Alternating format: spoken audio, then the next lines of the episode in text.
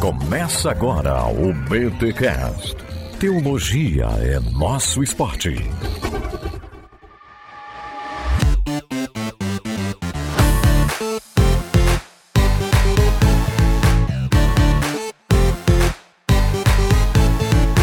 Muito bem, muito bem, muito bem. Começa mais um BT Cash, de número 535. Eu sou o Rodrigo Bibo e é muito difícil explicar para as pessoas as minhas músicas mais ouvidas do Spotify.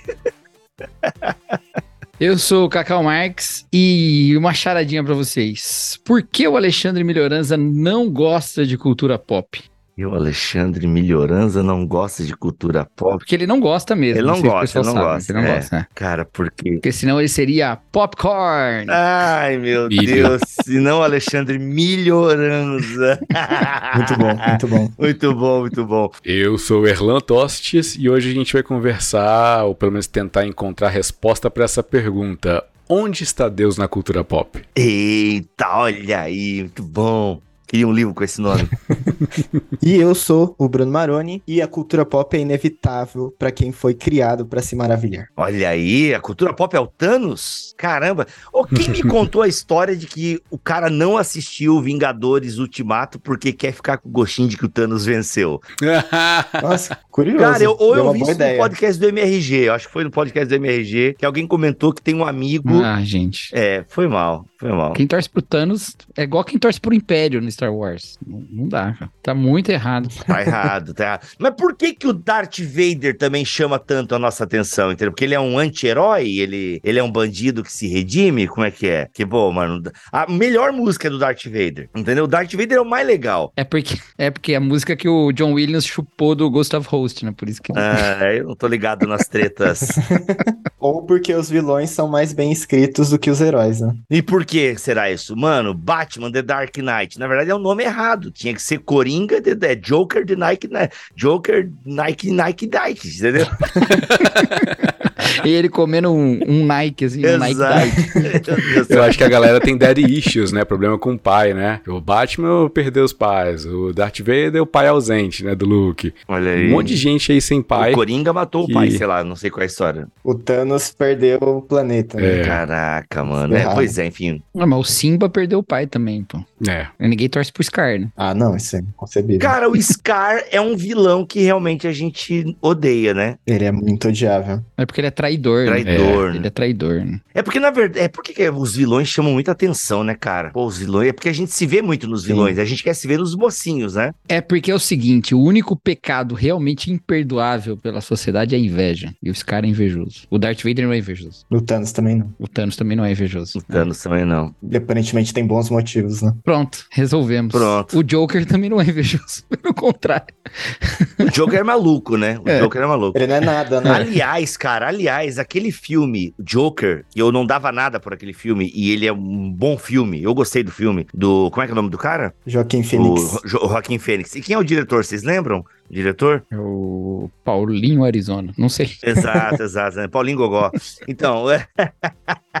Mano, é- eu achei um baita filme. Só que é o seguinte: aquele filme tem uma sacada. Ele quer mostrar a tua maldade. Além de tudo, de mostrar. a- Ele quer mostrar a tua maldade. Porque tem aquela cena, mini spoiler agora. Aliás, é um spoiler bem de leve, tá, gente? E é um filme antigo também. Poxa, é muito antigo. É, muito antigo. Mas aquela cena que tem o anão na casa. Que começa a rolar aqueles assassinatos e tem um anão, e a gente ri da cena Sim. do anão não abrindo a porta, tá errado rir naquela cena. Tá errado. Cara, a gente falou sobre isso no Ovelhas, você lembra, Cacau? Ó, é o melhor podcast sobre esse filme que você possa ouvir, Ovelhas Elétricas. Eu tenho certeza que você não vai ter ouvido ninguém falando o que a gente falou naquele podcast. Eu aposto com você. Olha aí. Ninguém, fe... Olha ninguém aí, fez a Joker. abordagem que a gente fez, não é não, Erlan? A gente se propôs a isso. Caraca, então, ó, link na, des- ó, link na descrição. Caramba, que- já quero, já quero. Então, é, é Joker, né? Ovelhas Joker. Elétricas sobre Joker. Isso. Mano, acho que esse eu não ouvi, cara. Mas vocês falaram sobre essa cena lá no podcast. Acho que a gente falou Ovelhas Elétricas na mão do palhaço, não sei. Meu Deus.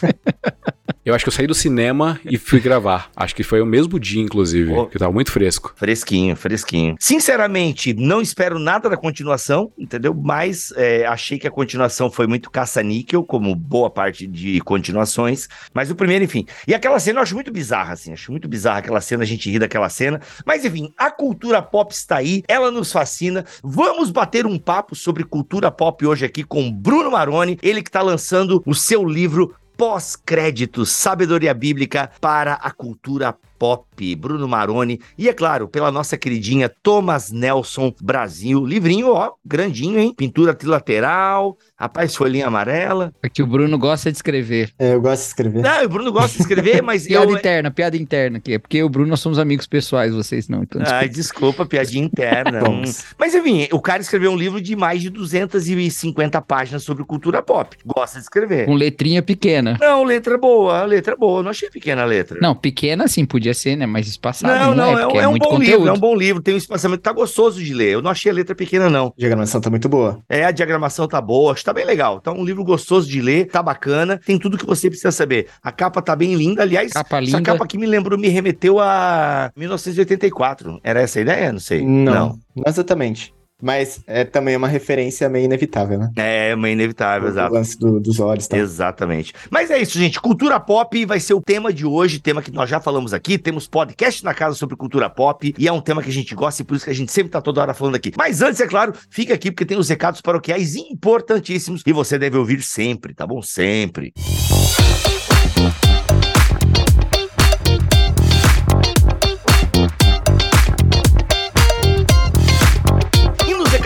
dessa semana, galera, a gente esticou um pouquinho mais para ter um número ainda maior de pessoas que vão participar da pesquisa Bibotalk 2023. Se você curte nosso trabalho, por favor, faça esse esforço. Entre em bibotalk.com, vá aqui no BTcast 535 e preencha a pesquisa. Isso nos ajuda demais. Sério, a gente quer te conhecer um pouquinho melhor. Isso nos ajuda enquanto Bibotalk, enquanto empresa Bibotalk Produções. Então, se você gosta do nosso trabalho, esse que já está aí há 12 anos praticamente entregando conteúdo gratuitamente na internet, você pode nos ajudar preenchendo essa pesquisa, beleza? Faça isso por nós, ajuda nós, que isso é bom, tá bom? Isso nos ajuda pra dedéu, como diz o outro. Meu, pra dedéu, entreguei a minha, a minha idade agora, hein? Sério, galera, além de você nos ajudar, a gente ainda vai fazer um sorteio pra quem participar da pesquisa, beleza? Então tá o link aqui, é a última oportunidade pra você nos ajudar nesse sentido, preenchendo a pesquisa Bibotalk 2023. O link tá aqui na descrição deste episódio.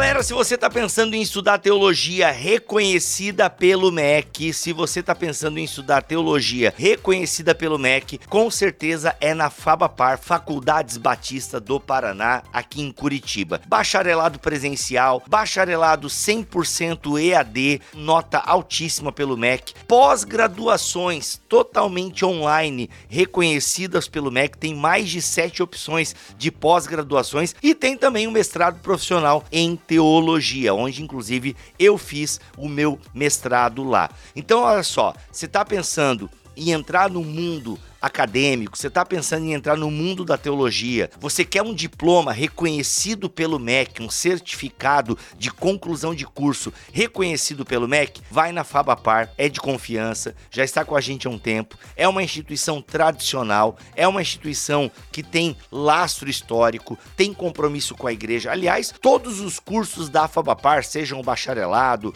EAD, presencial, as pós-graduações, o próprio mestrado, todos eles são muito voltados para a prática, voltados para a prática. Então, aproveita e em seguinte, vai fazer qualquer curso na Fabapar, usa o cupom Bibotalk. Só colocar Bibotalk lá que você vai ter descontos, tá bom? Então aproveita. Se em 2024 você quer estudar teologia reconhecida pelo MEC, vai para Fabapar, tá bom? É isso. O link está aqui na descrição deste episódio e não esquece de utilizar o cupom Bibotalk, beleza, gente? Teologia reconhecida pelo MEC é na Fabapar.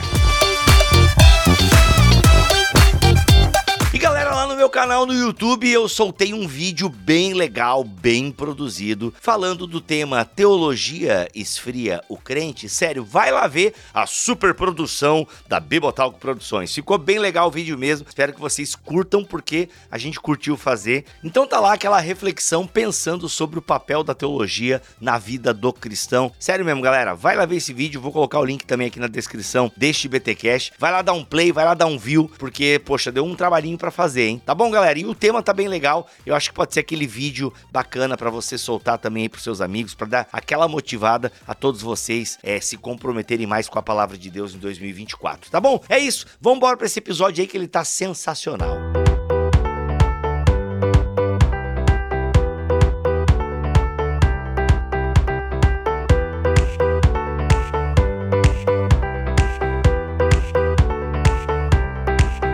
Galera, a gente, pra, a gente já tem podcast sobre cultura pop aqui, inclusive tá, tem uma live muito legal, eu e o Cacau e o Orlan lá também, nos tempos das lives, na pandemia. Tem o Ovelhas Elétricas, que tá toda hora também discutindo a cultura pop. Aliás, saiu um Ovelhas Elétricas com o Bruno Maroni também recentemente aqui, né, no, no Bibotalk, enfim, que você pode ouvir no feed do Bibotalk, tem um feed geral do Bibotalk, onde você encontra outros podcasts como Ovelhas Elétricas, Artesanias e por aí vai. Aliás, só tem esses dois agora atualmente. E BT Papo, pô. E tem o BT Papo, que não, mas o BT Papo sai no link do BT, BTcast mesmo, né? O mais novo queridinho da galera aí é o BT Papo. Mas olha só, cultura pop é um, é um assunto muito louco, né? Essa relação de cultura. Porque parece que a igreja, ela assimila algumas coisas com muita facilidade e outras ela demoniza. E aí tem uma pergunta aqui, né? Por que que ao longo da história a, a, o relacionamento da igreja com a cultura popular é complicado? Tem sido tão complicado. A gente não consegue fazer um apanhado histórico agora aqui, mas assim, do que a gente já percebeu, do que vocês percebem, Bruno, até você pesquisou sobre isso, você traz esse tema também no seu livro. Queria até começar te ouvindo, Bruno, e a gente reage depois da tua fala. Por que, que esse relacionamento ele é estranho? Alguma, algumas coisas a gente assimila e santifica elas, e outras, isso é aparência do mundo.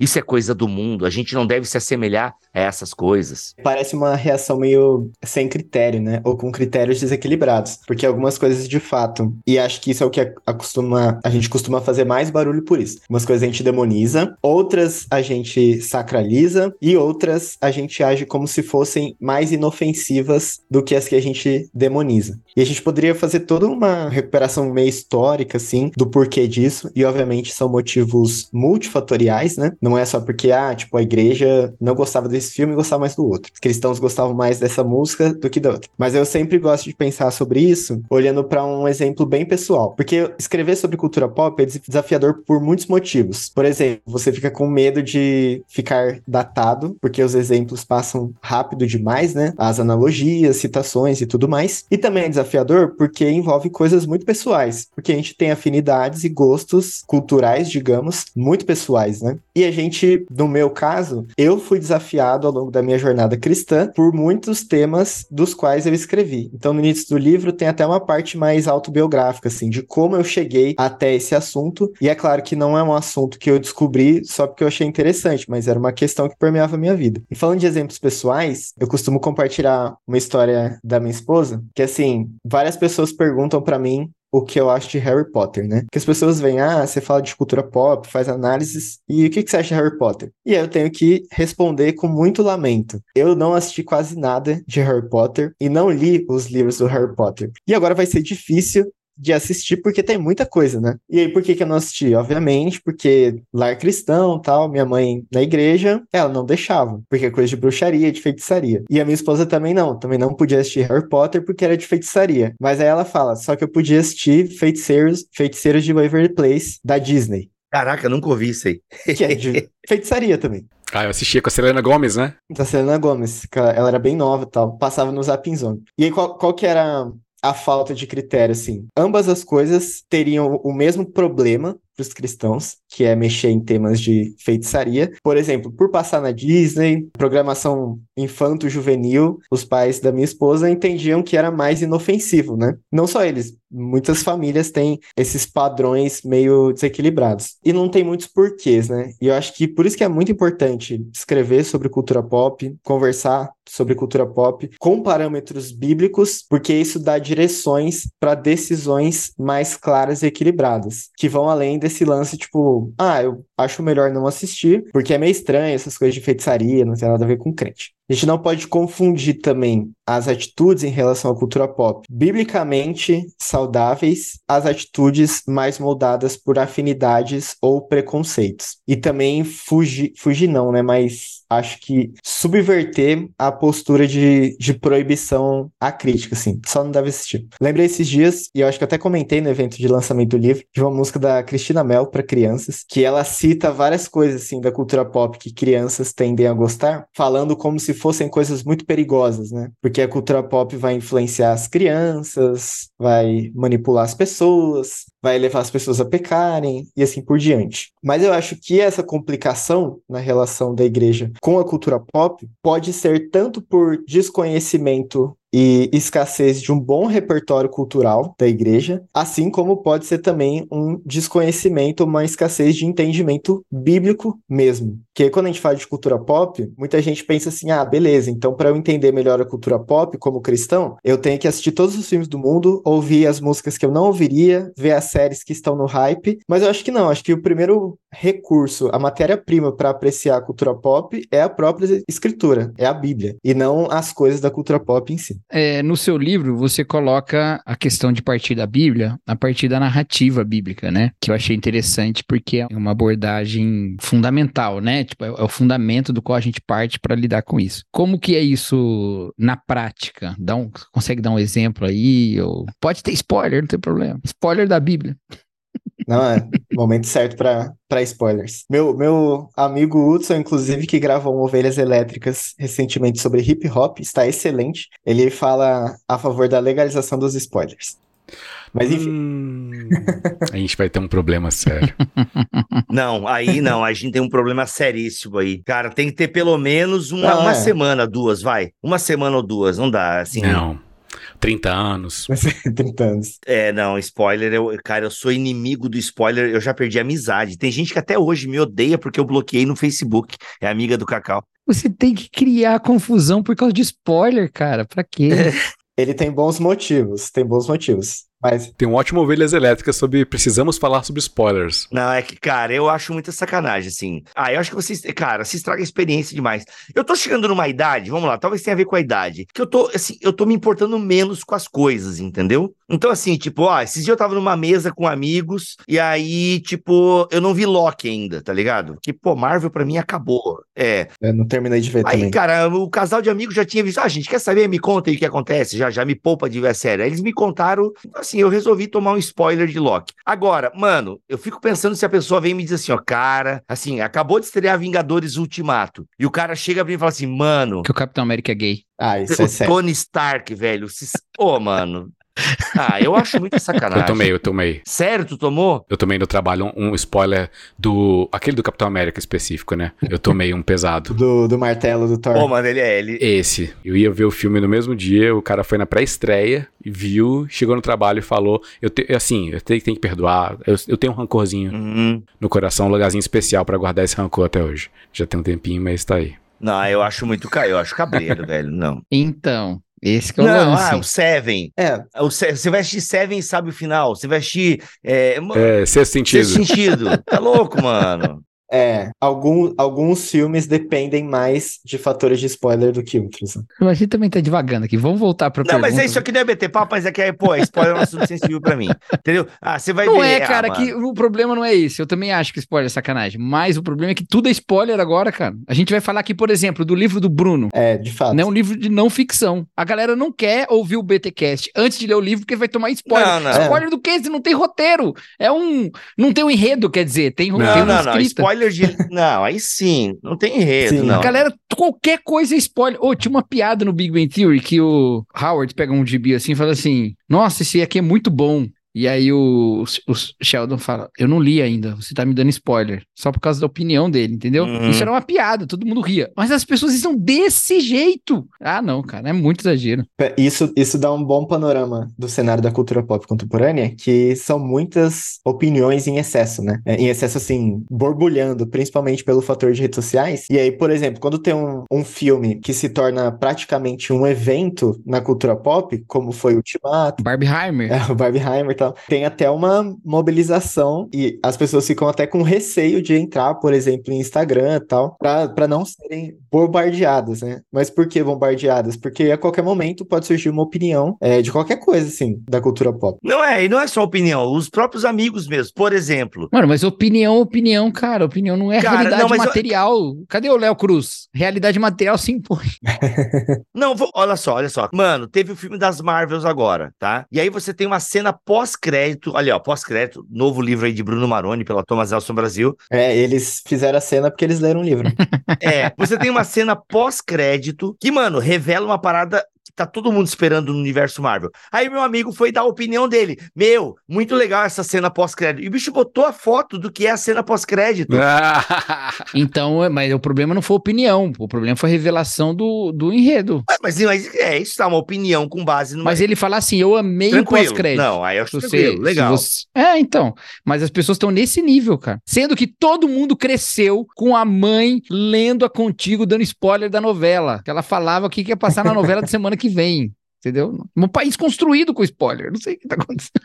Isso é um, um exemplo do que a gente estava falando antes de ser seletivo no que a gente sacraliza, no que a gente demoniza, né? Novela, é. aqui no Brasil, Boa, isso é, era muito forte, assim. E eu lembro que a gente meio que. Tinha na capa, pô, a revelação. E, É verdade. a gente meio que ironizava, assim, minha avó assistindo um monte de novela, eu minhas irmãs, né, crescendo na igreja e tal, porque o discurso que, que as novelas eram problemáticas, tipo novela da Globo e tal, era muito maior do que se você fosse assistir uma novela ruim em outro canal. Também muito falta de, de critério, né? Se tornou meio que um, um preconceito sedimentado, assim, na igreja. Uhum. Mas o lance da narrativa bíblica tem alguns pontos sobre isso. Primeiro é que eu devo esse insight muito ao Invisible College, ao Pedro Kaique, que falam bastante sobre a importância da teologia bíblica para a gente pensar praticamente sobre qualquer coisa, assim. Então, se um jovem casal vem conversar comigo na igreja para perguntar sobre casamento, eu acho que é muito mais eficiente e saudável eu expô-los a uma teologia bíblica do casamento do que ficar dando dica meio terapêutica de como viver um casamento saudável. E assim serve para outros temas, inclusive para a cultura pop. E eu recorri a essa abordagem da narrativa bíblica como fundamento para a relação com a cultura pop, porque eu acho que se não fosse por isso, eu perpetuaria as reações desequilibradas que a gente estava comentando. Tem todo um histórico, né, de como cristãos têm se relacionado com a cultura ao longo da história. Tem o livro do Richard Niebuhr, que foi paradigmático dos anos 60, que fala sobre o Cristo contra a cultura, da cultura, Cristo, cultura em paradoxo. Eu falo sobre esse livro no capítulo 8, mas eu preferi usar a referência do Timothy Keller, no Igreja Centrada, que inclusive tem vários BTcast sobre essa sessão do Igreja Centrada sobre engajamento cultural. E ele faz uma releitura bem interessante e, obviamente, mais contemporânea, né? De uma igreja que se fecha e resiste a qualquer tipo de manifestação cultural, da igreja que acaba assimilando e sendo absorvida por isso, ou da igreja que vive meio que uma confusão sintética, né? Aquele lance do sagrado secular. Uhum. No culto de domingo, a gente esquece de tudo que a gente assiste, ouve e lê. E na segunda-feira, quando a gente vai ver as séries, quando chega do trabalho, a gente se esqueceu também do que a gente ouviu no domingo. E eu acho que a teologia bíblica, ela funciona como um roteiro, as escrituras funcionam como um roteiro pra gente ler os outros muitos roteiros da cultura popular. Aí, óbvio, a gente poderia explorar muito, né, do que a gente chama do drama das escrituras. Inclusive tem um livro muito bom sobre isso que eu usei bastante referência. O drama das escrituras fala sobre Deus criando o mundo como um cenário para sua glória, criando o ser humano como vice-regentes, né, criativos, fala sobre idolatria e a queda, fala sobre todas as coisas sendo restauradas em Cristo. E aí qual que é o lance? Eu acho que bons leitores da cultura pop, discípulos que são bons leitores da cultura pop, eles vivem colocando histórias em diálogos, colocando as histórias que a gente tem contato em diálogo com a narrativa bíblica, que captura nossa imaginação, nosso coração. Então, nas histórias que a gente tem contato, sim, todos esses filmes que a gente citou aqui e muitos outros, livros, músicas, séries, tem uma narrativa também. Tem um, uma linha narrativa, por mais diferente que seja. Obviamente, não existe só uma maneira de contar uma história em um filme, existem diversas maneiras. Mas essas histórias, elas contêm tanto ecos da, da grande narrativa bíblica, de criação, queda e redenção, quanto fragmentos também. Então, essas histórias, elas apontam para uma história maior, ao mesmo tempo que essa história maior cheia de buracos, né? Esburacada, porque não é um reflexo perfeito. Na prática, eu gosto muito de pensar, de de assistir as coisas, assim, ouvir as coisas. E aí a gente pode falar um pouco depois sobre hábitos e virtudes da exegese cultural ou da leitura da cultura. Mas eu gosto de pensar quais são as promessas que as histórias da cultura fazem, quais são os ídolos que ela expõe e os anseios que ela expõe. E aí eu me lembro então das escrituras com as respostas que só o drama das escrituras pode fornecer.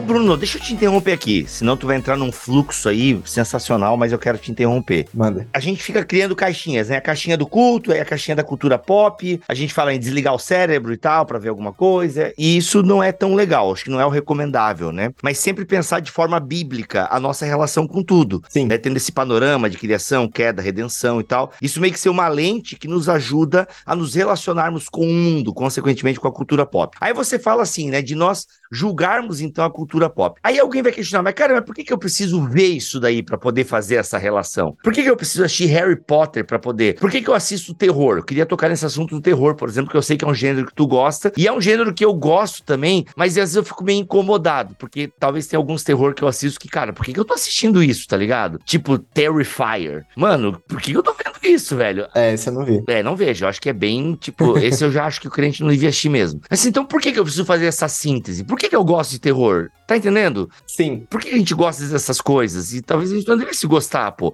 Bora ver, deixar isso para trás, pô.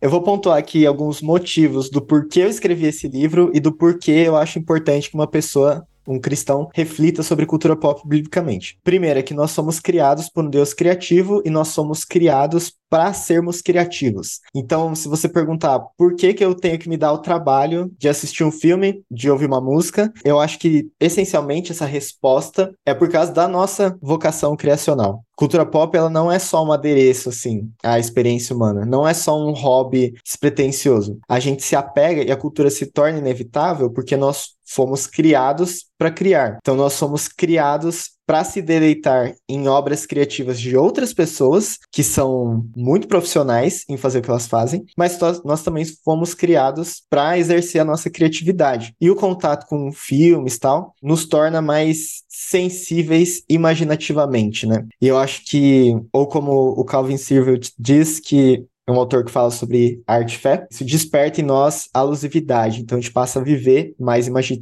imaginativamente. E eu creio que há razões bíblicas para isso, né? Faz parte do, do porquê nós somos criados. E aí tem muitos outros porquês. Para a gente entender o mundo que a gente vive, para a gente entender a sociedade, para a gente comunicar o evangelho de maneira contextualizada e relevante, para a gente entender o outro a cultura pop e suas histórias são uma excelente janela para o coração de outras pessoas para experimentar e conhecer realidades que talvez a gente não compartilhe e nunca iremos compartilhar, mas a gente se envolve em dramas de outras pessoas e outros contextos e, e assim por diante. Então, eu acho que essas são motivações bem justas, assim, para empurrar a gente ou nos dar intencionalidade para vivenciar a cultura pop. Eu acho o seguinte, quando o assunto foi introduzido lá no início, era por que que algumas pessoas têm tanta ojeriza, né, tanta distanciamento da cultura pop, enquanto alguns abraçam, né? Porque que, quando a igreja passou a se distanciar né, da cultura e especialmente desse nicho pop da cultura. Obviamente, existem algumas divergências do evangelho, do, da narrativa bíblica para a cultura pop, tanto em metodologia, na escatologia, nos elementos que são redentores. Bom, a gente, a cultura pop não está aqui para fazer uma aula de teologia, né? Então, apesar de haver um, algum tipo de teologia nas suas histórias, mas além dos elementos divergentes, também tem alguns elementos convergentes.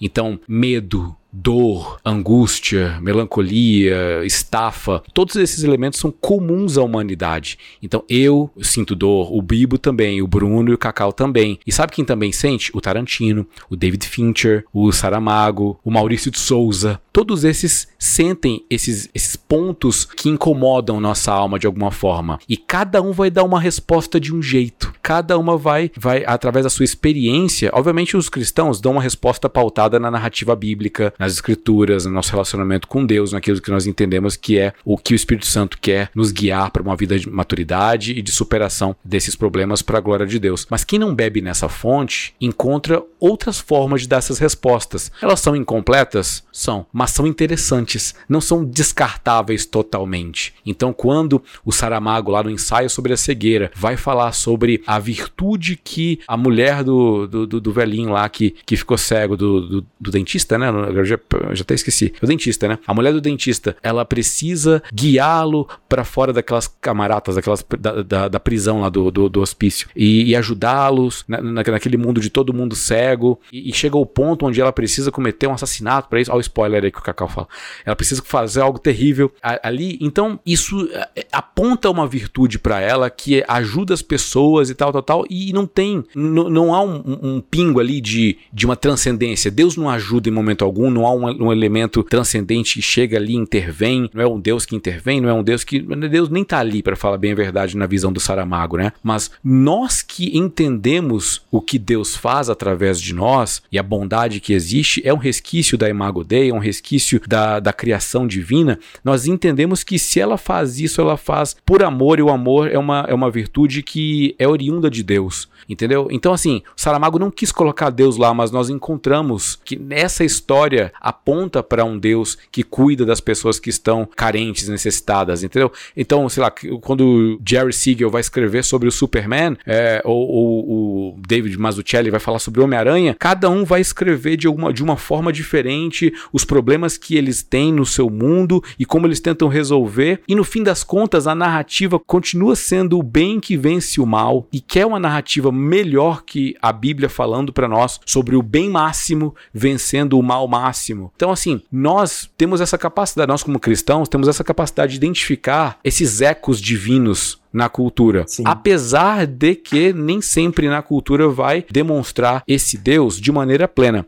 O apóstolo Paulo, a gente lembra muito dele lá no Areópago, em Atos 17, falando lá sobre o Deus desconhecido, mas só a gente elogia muito isso, né? A forma de usar a cultura a levar o evangelho. Só que ele só conseguiu fazer isso porque ele conhecia Epimênides, ele conhecia Arato, conhecia os poetas gregos, conhecia a história, a filosofia grega. E, e e outra, o judaísmo do segundo templo do qual Paulo cresceu não exigia que ele fizesse algum tipo de imersão cultural na culturas vizinhas para que ele pudesse redimir a cultura grega ou, ou persa que seja. Ele estudou por conhecimento e, conhecendo ele pôde contribuir com o anúncio do evangelho. A resposta para a pergunta do Bibo, a gente precisa ver Harry Potter, precisa ver o Velozes e Furiosos? Cara, não, não tem nada que te obrigue, não tem uma legislação, um decreto de lei que fala todo mundo agora vai precisar ver os 21 filmes da Marvel. Graças a Deus que não.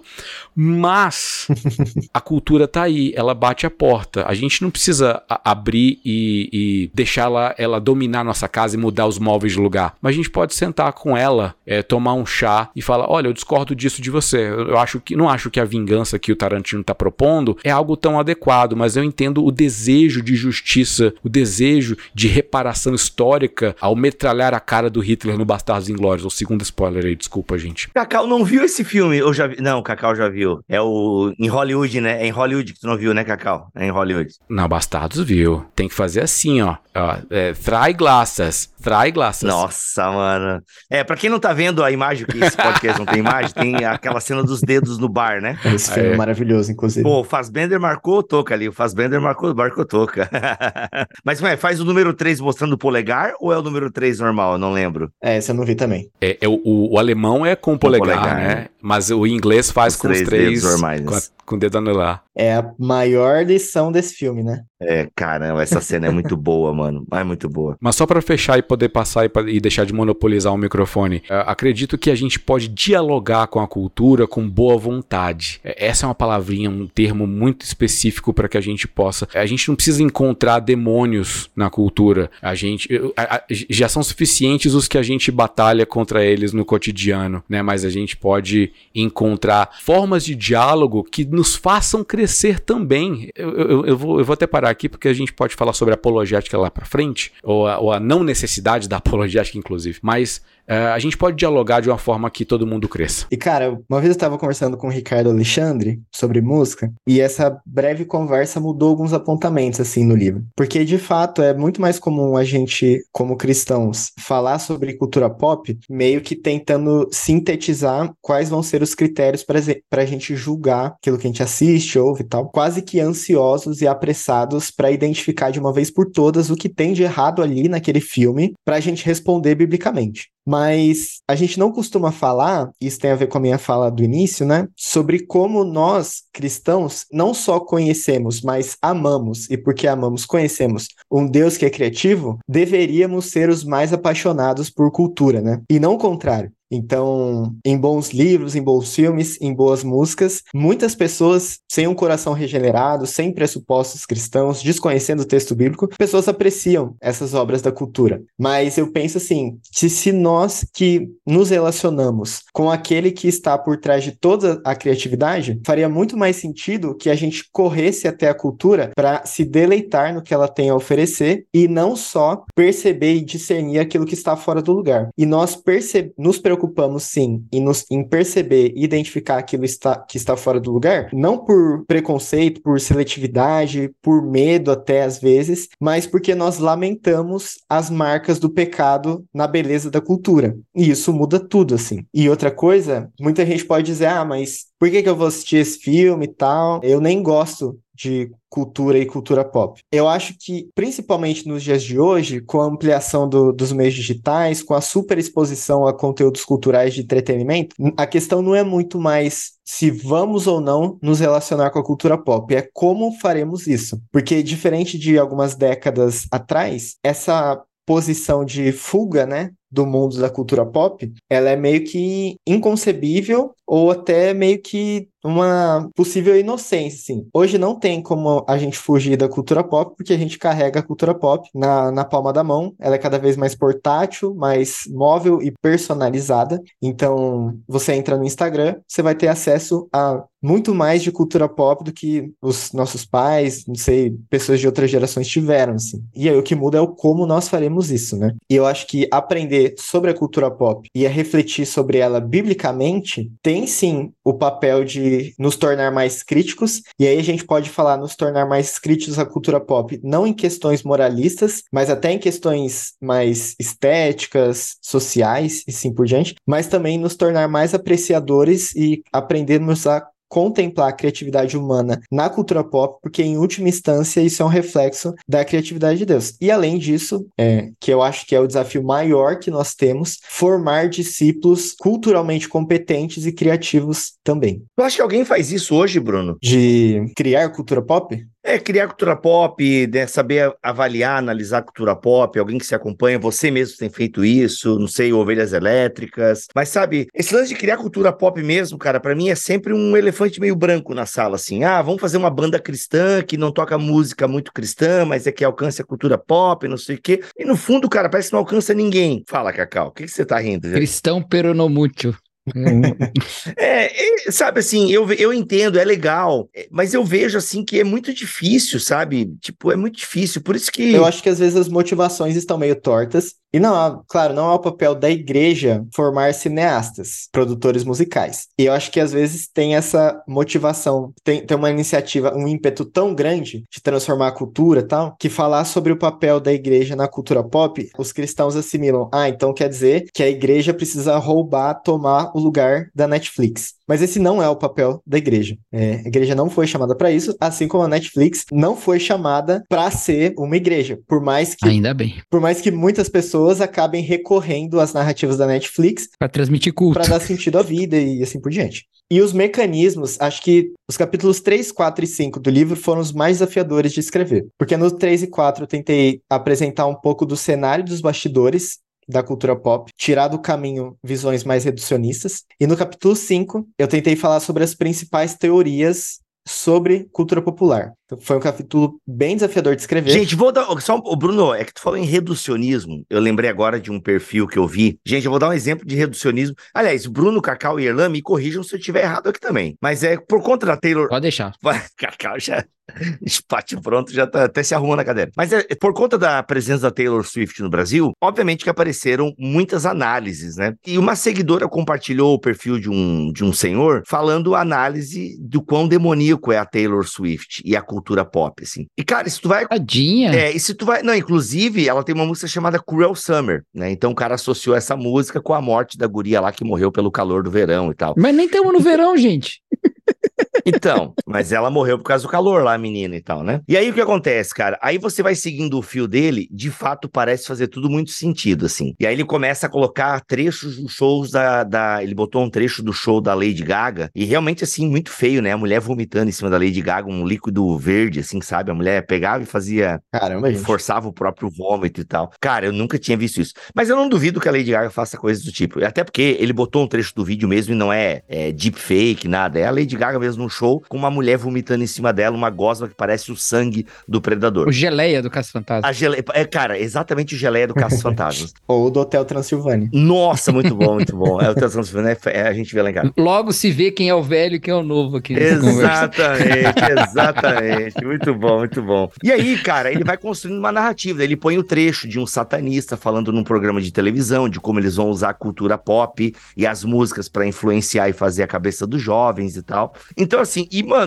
e aí tu vai vendo aquela construção, cara, parece que é tudo verdade mesmo e que ele tá certo na conclusão dele, sabe? Então, assim, a gente não pode ver Taylor Swift, a gente não pode ouvir música do mundo, porque é isso que a gente tá ajudando a promover. Eu acho que muitas falas assim, são fruto de uma preocupação sincera. Boa, eu acho que esse cara, ele não é um mau caráter, ele não é, ele não quer vender nenhum curso, Sim, é, sabe, assim, tipo, eu acho que ele acredita mesmo naquilo e ele construiu e a forma que ele construiu influencia milhares de pessoas e tal. Mas eu acho que ele acredita mesmo naquilo, assim, não é um mau caráter e tal, querendo ganhar like e view em cima da Taylor, sabe? É, tem, tem muitas dúvidas honestas, né? É, mas eu acho muito, eu acho muito reduzi, acho um reducionismo muito grande, sabe?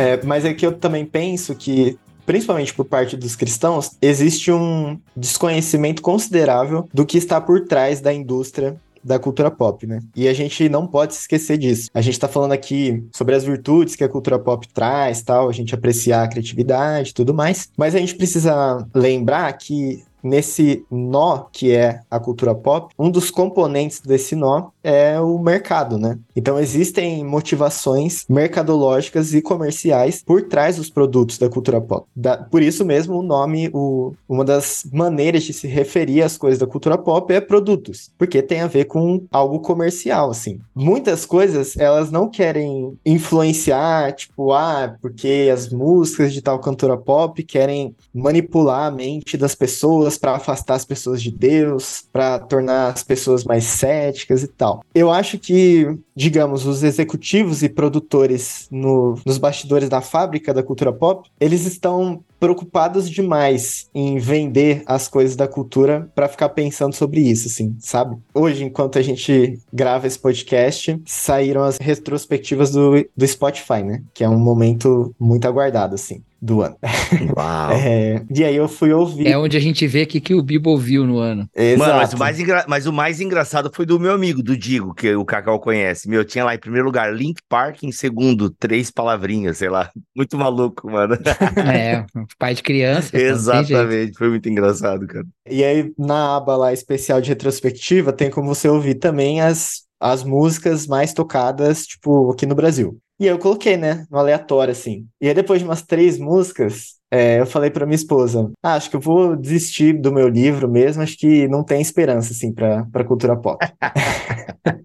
Porque é muito louco que a maioria das, das músicas fala de coisas boas. Por exemplo, amor, mas fala de uma maneira completamente distorcida, assim. Só que é aquilo que o Erla estava comentando. Não quer dizer que são coisas ruins. A cultura ressoa aquilo que está no coração das pessoas. E é claro que existe meio que uma, um, um círculo, assim, né? O que que influencia o quê? É a cultura pop que influencia a sociedade, a sociedade que influencia a cultura pop. Eu acho que é uma rotatividade meio dinâmica, assim, né? Então a cultura pop, ela incita desejos no coração das pessoas, ao mesmo tempo que ela reverbera os desejos que já estão no coração das pessoas. E eu tava ouvindo as músicas tal, e é realmente desesperador tal. Só que aí também é um exercício de não, não ser saudosista, né? Antigamente não, não se faziam músicas ruins assim. Para mim, para mim não tem muito como falar isso, porque quando eu era novo as músicas já eram assim. Mas enfim, acho que eu, aí, por exemplo, entra a importância da crítica consciente, mas não também para ficar tacando pedra na indústria e falar, ah, não, hoje é tudo corrompido a indústria e tal. Mas acho que a gente precisa desse senso crítico estético e acho que falta bastante isso para os cristãos, porque a gente corre direto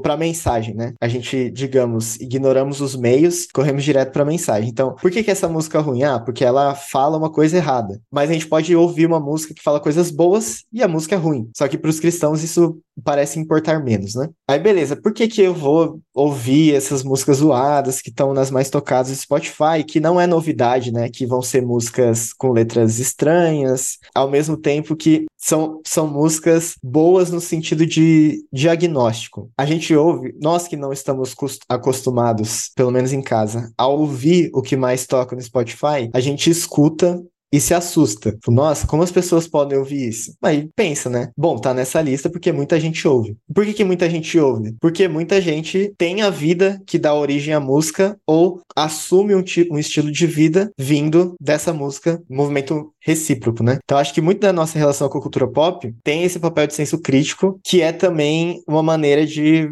meio que, digamos, seguir o, o, modelo de contextualização do apóstolo Paulo e mostrar para as pessoas o Deus desconhecido a quem estão adorando. Recentemente, na conferência do Prisma, eu ouvi uma palestra do Guilherme de Carvalho em que ele falava sobre as relações descartáveis, o consumismo engolindo os relacionamentos e tudo mais. E eu fui ouvir uma música nesse top 50 do, do Spotify e era exatamente isso, assim. Era um refrão basicamente sobre isso. É, a gente se pega para desapegar, a gente se ama para se usar. E, tipo, a galera cantando a maior festa. E isso é, é muito triste, assim, mas também a gente precisa desse exercício de diagnóstico para perceber o que tá no coração das pessoas. Então eu penso que até implicações da igreja local, assim, né? Ah, por que, que um pastor se importaria em ler sobre cultura pop? Acho que a cultura pop é um excelente, digamos, recurso para o trabalho tanto de apologética quanto de pregação e também de aconselhamento pastoral. Porque ouvindo jovens, conversando com jovens, percebo que muito do que eles aspiram na vida, muito do que eles desejam, vem das narrativas da cultura pop. E aí eu olho para a cultura pop como um vi uma vitrine do coração das pessoas. Boa. Erlan, sua palavra final sobre esse nosso tema, suas colocações. É, é eu achei a palavra do, do Bruno muito, muito pertinente. Porque é aquela parada da, da procura e da oferta, né? Você só vende para quem quer comprar. E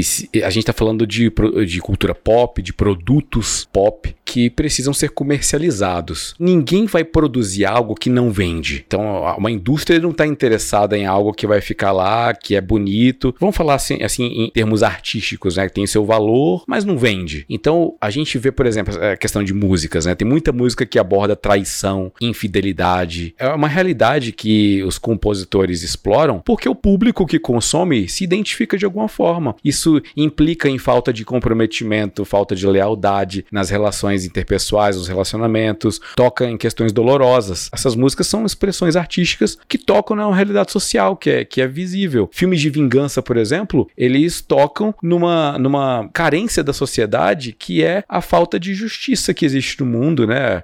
Existe uma retribuição, autojustificação que o pessoal quer exa exaurir uma, uma justiça própria, né? Que a gente viu, por exemplo, no caso do, do ladrão aqui no Brasil, que, que eh, tatuaram, assim, que mutilaram a testa dele, sou ladrão, vacilão na testa. São pessoas que estão querendo fazer algum tipo de justiça própria ou deturpar uma justiça. E querendo ou não, o filme faz sucesso quando tem muito. Um John Wick faz sucesso porque é, é matança, cara. Mataram o cachorro dele. O cara vai, vai matar metade de, de Nova York para poder vingar o cachorro dele, entendeu? Ou roubar ou o carro dele que foi roubado. Não mexe com o pai de pet, mano. Não... Entendeu? Então, assim, só para citar um terceiro exemplo, filmes e séries de ou livros distópicos, apocalípticos, é um, é um olhar provocativo para o futuro da humanidade, um Black Mirror que seja, um Maze Runner, uh, 84, é algum tipo de, de, de, degradação do meio ambiente, avanço da, da, da, tecnologia, perda de valores. Então, assim, são narrativas que entram em discussões importantes é, sobre sustentabilidade, ética, sobre a necessidade de falar sobre responsabilidade individual, construção coletiva de um futuro. Quando falta esperança, sobra, sobram obras que tocam em desesperança, entendeu? Então, assim, a cultura pop, ela de alguma forma também é espelho, né? Exatamente o que o, que o Bruno falou, eu faço eco a essa fala. Então, antes da gente falar mal, ou, a gente, pelo menos a, a igreja, ou, ou, os cristãos, ou qualquer pessoa quiser falar mal da cultura, é necessário uma autoanálise e falar mal de si mesmo, né? Porque é, a, a gente constrói um tipo de playground onde nós mesmos vamos brincar. Se a gente tá descendo para brincar, é porque a gente se identifica com ele. Isso explica o sucesso dos vilões, por exemplo, né? Ah, boa. Descarta personagens não falhos, porque nós somos falhos. O Erlan falou, né, sobre filmes que falam sobre vingança, busca por justiça, busca por amor. Tem uma parte no livro que eu tentei colocar isso na prática, eu listei algumas séries e eu relacionei essas séries com o que o N.T. Wright, o autor, né, teólogo do Novo Testamento, chama de ecos de uma voz, ou indicadores fragmentados no livro que ele lançou depois, né? Ecos de uma voz no Simplesmente Cristão. E ele fala que esses ecos de uma voz são coisas que nós sabemos que são valiosas para a experiência humana, que nós almejamos, mas que escorrem entre os nossos dedos. Nós não conseguimos sustentar. Então ele fala sobre o nosso anseio por amor, sobre, é, justiça, beleza, espiritualidade, verdade, liberdade e poder. E eu tentei relacionar esses ecos com diferentes séries. É claro que é tudo muito multidimensional, né? Tem muitas coisas emboladas em narrativas. Mas é, foi até uma espécie de convite para que as pessoas, os leitores, leitoras, tentem fazer isso com as coisas que ouvem, que assistem e tal. Tentar perceber assim, beleza, o que que é essa história, esse personagem, que tipo de anseio ele tá colocando em cena ali na narrativa. Breaking Bad, poder não? Poder, com certeza. É esse o exemplo, inclusive, acho. Olha aí. E acho que essa é uma maneira didática da gente começar esse exercício de exegese cultural. Olha aí, muito bom. O começo é o fim, o fim é o começo. eu não gostei da terceira temporada de Dark, então não quero falar sobre ah, isso. Sem terceira temporada não faz sentido assistir Dark nenhum. Ah, para, Cacau, mas é que tu gostou.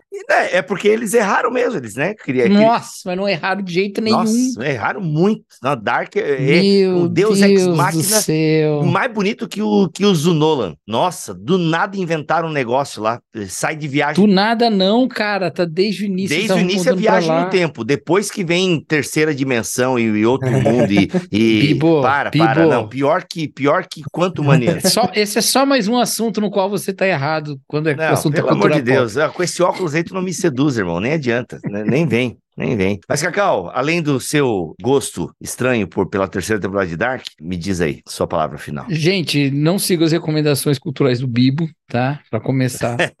é, eu li esse livro inteiro, é muito bom, vocês devem lê-lo. É isso mesmo que o Bruno falou, acho que é uma. É lidar com o mundo que a gente vive e lidar com as pessoas, né? Se a gente quer amar as pessoas, a gente tem que ouvir as pessoas, né? Inclusive quando elas dizem algumas coisas que não são, né, às vezes concordante com o que a gente pensa. Que nenhum dos meus filmes preferidos desse século tem uma mensagem da qual eu discordo profundamente, que é ela, her. Meus filmes favoritos. Tem uma mensagem que eu não concordo, mas eu amo que ali esteja com comunicando uma coisa que eu nunca pensaria de um jeito que eu nunca diria também e me abre uma janela para um tipo de vida e de existência que não é a minha, sabe? Então, ou que não é como eu quero guiar a minha, coisa do tipo, né? Então é muito interessante isso, né? De você poder compreender e caminhar nisso, né? eu tenho uma alegria muito grande de, de ler esse livro, porque eu li os dois livros do Bruno, né? Verdade. O anterior. Só tem esses dois, né, Bruno? Você não escreveu outro, não, né? Por enquanto, não.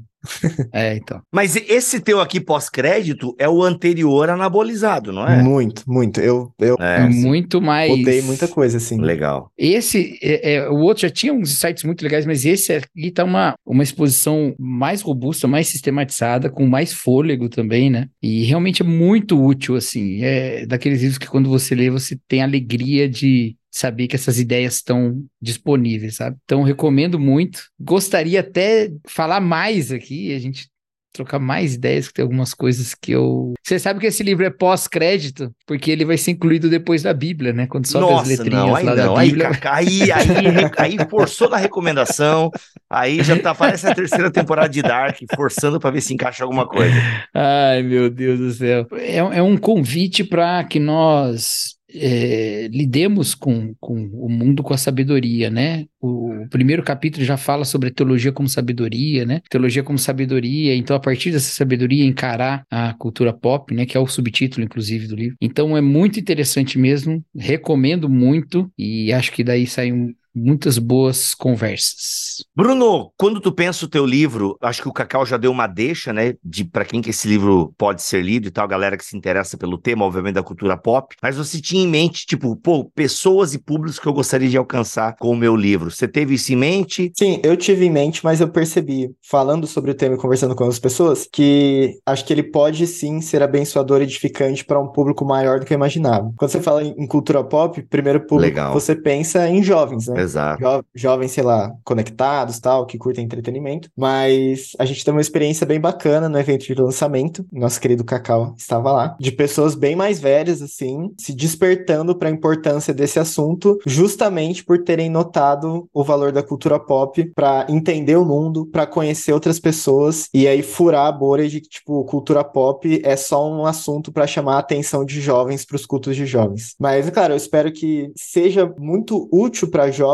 porque porque acho que os jovens são culturalmente mais porosos, né? Tem muita coisa rolando assim no entorno dos jovens, mas também espero que seja útil para pastores, para que desenvolvam sensibilidade com a cultura, que é a cultura que envolve as ovelhas desses pastores e também para teólogos assim. Eu, eu quis escrever, um, eu sou formado em teologia e eu quis escrever um livro que tentasse equilibrar ao máximo um tom meio dialogal e acessível, mas também eu não queria perder de vista uh, o potencial acadêmico do assunto. Eu acho que a gente, quando vai falar de cultura pop, meio que banaliza as coisas assim, né? Usa cultura pop como exemplo, ilustração para algumas coisas, mas existe várias pessoas se ocupando tecnicamente para pensar sobre cultura pop. E eu fico pensando como seria legal se, se algum dia algum aluno de seminário fosse procurar pelas bibliotecas do seminário um livro robusto mesmo sobre cultura pop e se deparasse com o meu livro. Porque é um desejo que eu tive enquanto eu estudava no seminário. Eu queria muito pensar teologicamente sobre cultura pop e não tinha acesso a livros. Tem muito livro em inglês sobre cultura pop e teologia, são livros caros, são livros difíceis de ler e sou muito grato por ter a oportunidade de talvez abençoar pessoas que podem seguir nesse caminho, assim. Eu espero que eu uso a analogia da cultura pop como uma cidade no livro. Se a cultura pop como uma cidade, eu espero que esse livro funcione como um mapa, assim, para as pessoas entenderem a cultura pop. Muito bom. Bruno Maroni, pós-crédito, sabedoria bíblica para a cultura pop, lançamento da Thomas Nelson Brasil. É claro que você encontra o link para adquirir esse livro aqui nos créditos deste BTcast em bibotalco.com ou no YouTube, tá bom, gente? Tem o linkzinho da Amazon aqui para você abençoar autores nacionais e, claro, principalmente ter um bom conteúdo sobre esse tema que a gente só deu um gostinho. Obrigado, Bruno. Obrigado, Cacau. Obrigado, Erlan. Valeu demais. Tamo together. Voltamos na semana que vem, se Deus assim permitir. Fiquem todos na paz do Senhor Jesus.